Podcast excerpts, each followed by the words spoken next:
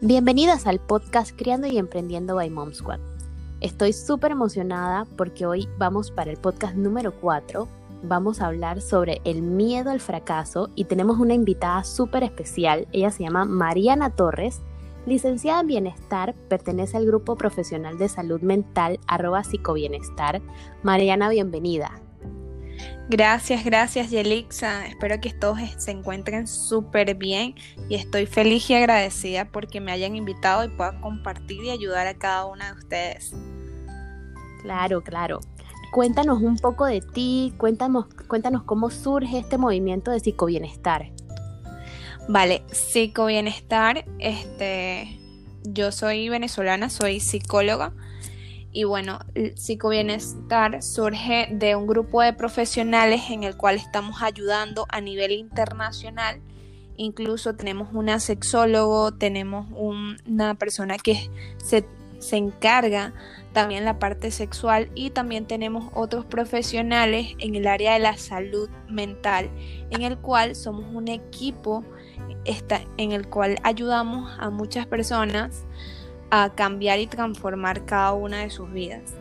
Y bueno, esto surge porque la verdad desde muy pequeña tomé la decisión de que yo quería ayudar a esas personas, eh, a cada una de ellas. Y una de las formas y que puedo hacerlo es gracias a la psicología, en el cual hoy por hoy fue la mejor decisión que he tomado porque he cambiado vidas, he ayudado a personas tanto a nivel nacional como a nivel internacional y sobre todo, eh, sobre todo eso es que puedo transformar no solamente la vida de las personas, sino que sus agradecimientos y cómo ha afectado su vida y cómo los llena. Es algo impresionante cómo llenas a las personas cuando esos, esos miedos, esos proyectos se cumplen tanto en las organizaciones como en la parte de educación, como en la parte eh, de los niños, porque se da una orientación totalmente completa.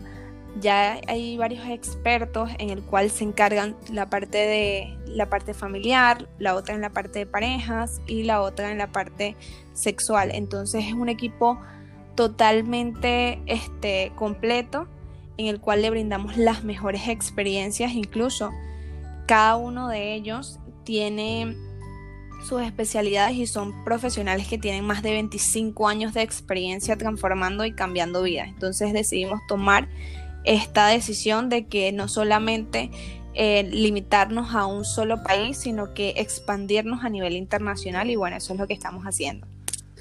Buenísimo, buenísimo, Mariana. La verdad es que muy interesante lo que están haciendo y la verdad muy bonito porque el cambiar y el apoyar a otras personas, ayudarles en, la psicología, en el tema emocional y, digo, a la larga todo eso repercute en su familia eh, y en mejoras para su salud, ¿no?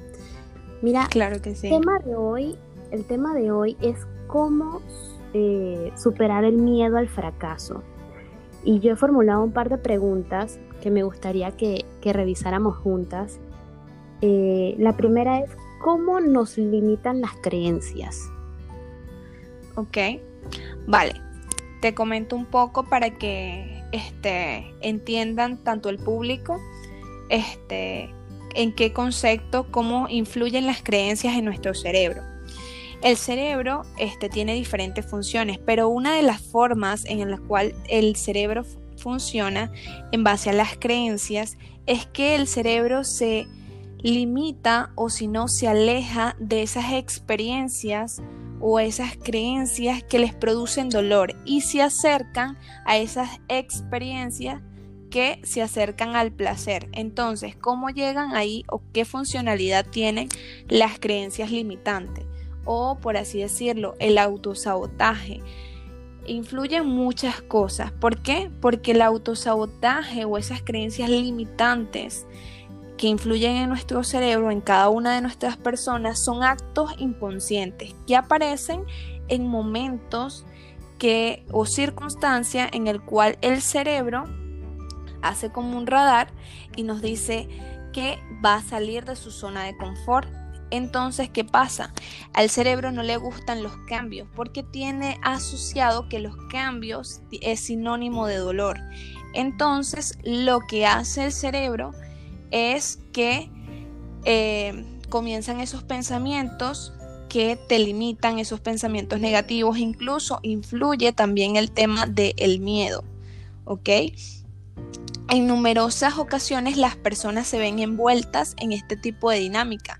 En ciertos casos, incluso, eh, la mayoría de las personas que tienen el autosabotaje son ellas mismas.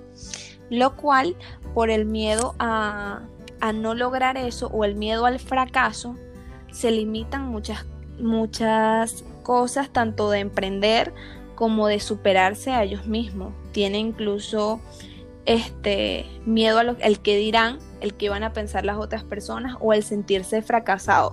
Entonces tienden a postergar las, este, las ideas, los proyectos o esas, esos pensamientos que los impulsan.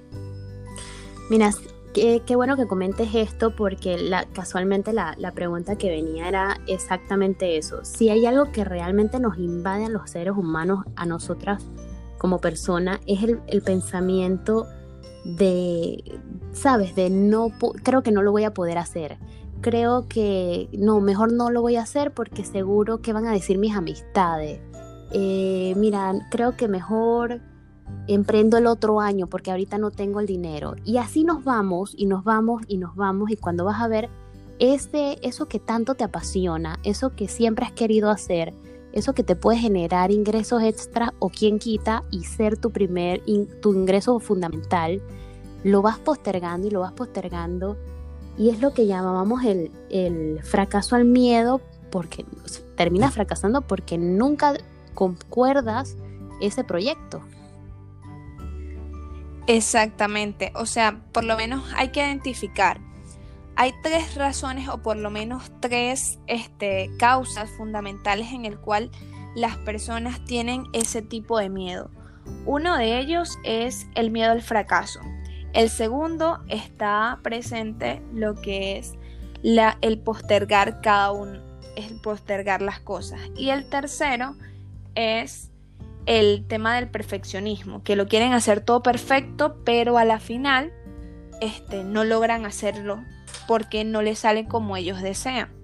Entonces, ¿qué pasa? La mayoría de las personas, incluso este, familiares, no creen en ellos, entonces generan a las personas incertidumbre, inseguridad o también personas que ya han experimentado ese tipo de experiencia, por lo menos han generado algún proyecto, quieren este, llegar o cumplir algún, algún negocio, alguna meta, pero a situaciones anteriores lo han hecho y entonces han dejado de hacer las cosas, han comenzado pero no la han terminado. Y entonces ahí es donde llegan los pensamientos que te dicen, otra vez lo vas a volver a hacer, ya, lo eh, ya sabes que no vas, a, no vas a alcanzar esas metas.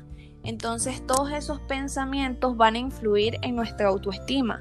Vamos a ser más inseguros, incluso nos va a, a costar tanto emocional como económicamente. Algo que yo les digo muchísimo a mis pacientes es que les pueda recomendar a ellos para superar es primero que identifiquen esos, esos miedos y esas creencias limitantes.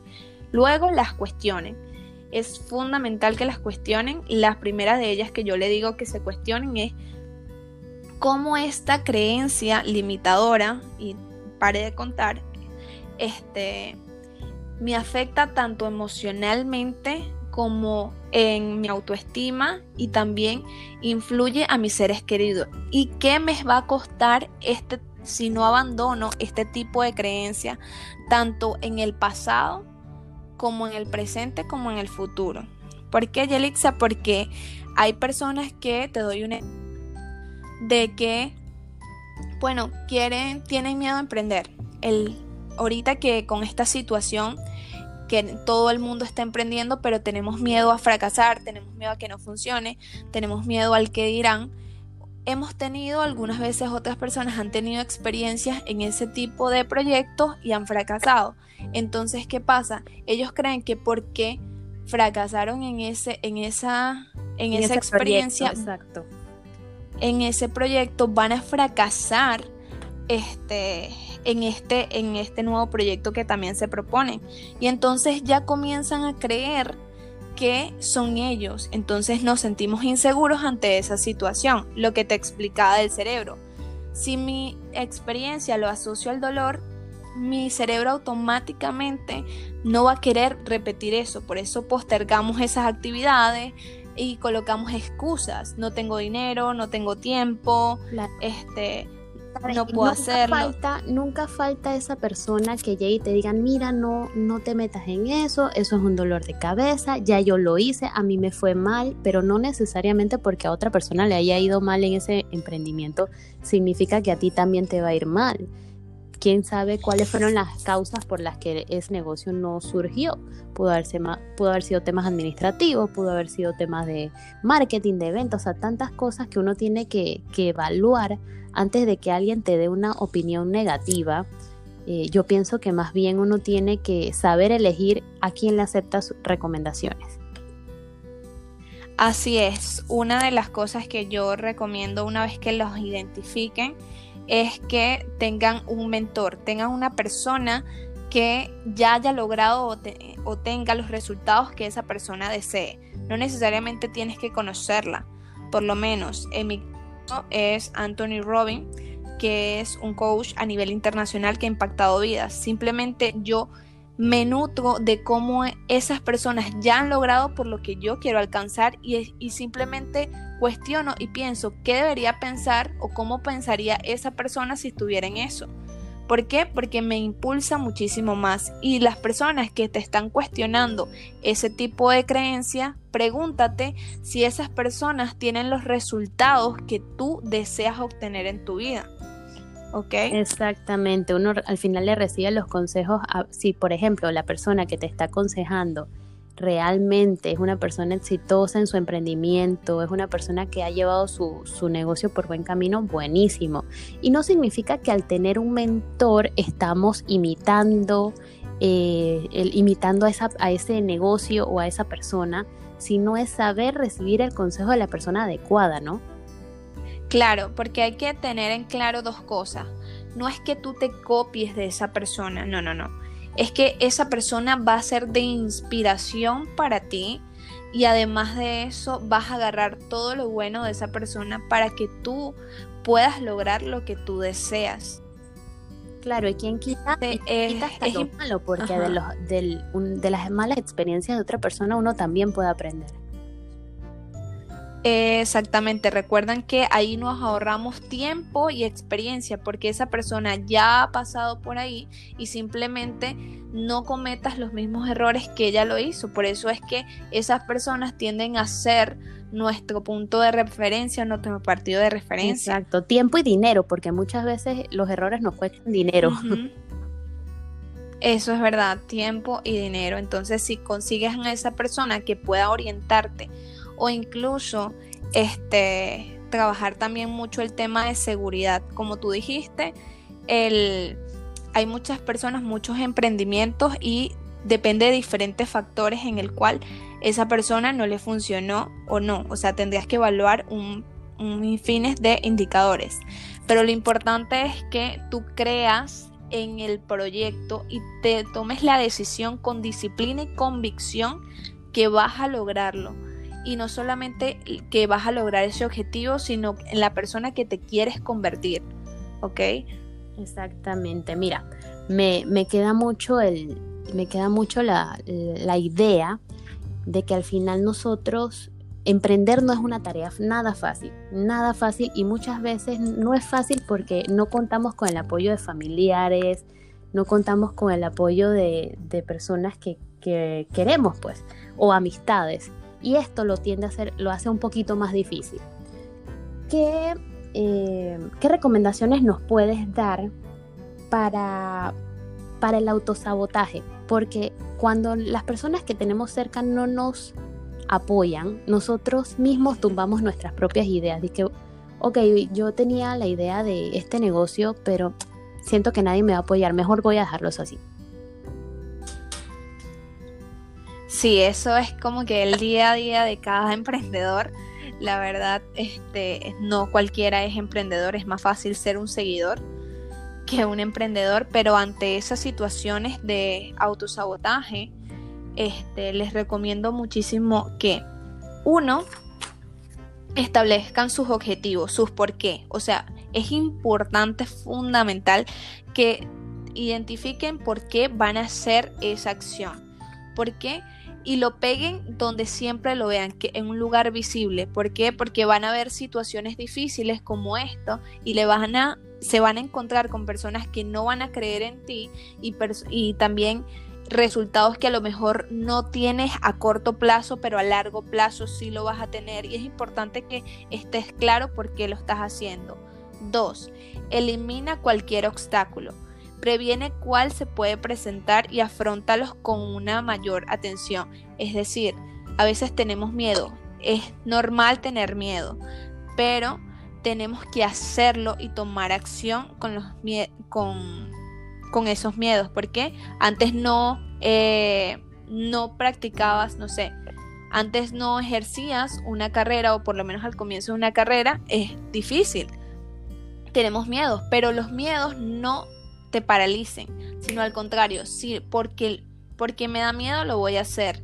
Luego establece compromisos con personas que sepan que te van a sostener, que te van a alcanzar y te van a ayudar a llevar a ese siguiente nivel personas que estén comprometidas contigo y que te ayudan a impulsarte cada día más. Es fundamental. Y tercero, el tema de la visualización. Visualiza todos los días cómo tú ya estás logrando esos objetivos. Es fundamental. Si lo tienes en tu mente, lo puedes crear. Como eh, cuando hicieron este Disney.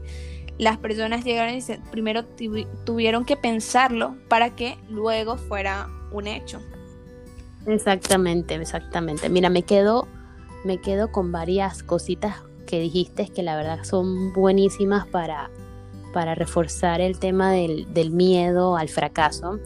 Y, un aporte que yo quiero, quiero darle a, las chicas de este grupo es eh, dos comentarios rapidito para, para ir cerrando. Es si sientes que no puedes emprender porque ya hay muchos negocios sobre eso mismo, por ejemplo, tienes un quieres decorar eventos y sientes que hay muchos, mi consejo es nunca mires tu competencia, jamás mires la competencia, jamás te enfoques en qué está haciendo el resto o cuál, cuántos decoradores hay. Tú enfócate en ser el mejor, en darle el mejor servicio al cliente, en buscar cuál es esa necesidad puntual que tiene ese cliente y, darle soluciones. ¿Qué es eso que le va a generar ganancia a tu cliente? Ese, ese pequeño detallito que le hace que tu, producto sea distinto, que sea más atractivo, que sea eh, por, el que últimamente los clientes necesitan sentir que están pagando y que lo que se le retorna es mucho más eh, bueno de lo que ellos consideraban así sean pequeñas sorpresitas o dar un poquito más de lo que tú piensas que merece eso que estás vendiendo. Entonces yo me quedo con ese pensamiento y no sé si tú tienes algún pensamiento que quisieras compartir con las chicas del grupo. Sí, claro que sí. Uno de los lemas que a mí me ha ayudado es no importa qué tan difícil sea o qué tan difícil se ponga, lo voy a lograr. Es algo que a mí me ha ayudado muchísimo y es algo que tienes que identificarlo. Recuerda, donde se pones tu atención se expande. Entonces vamos a poner nuestra atención en esos logros y esas metas que nos proponemos cada día más. Muchísimas gracias, gracias Mariana. La verdad te mando un abrazo a la distancia. Estoy segura que este tema va a ser de gran ayuda para las chicas del grupo y para todo el que escucha el podcast. Eh, te mando un abrazo enorme y que pases una feliz noche. Gracias.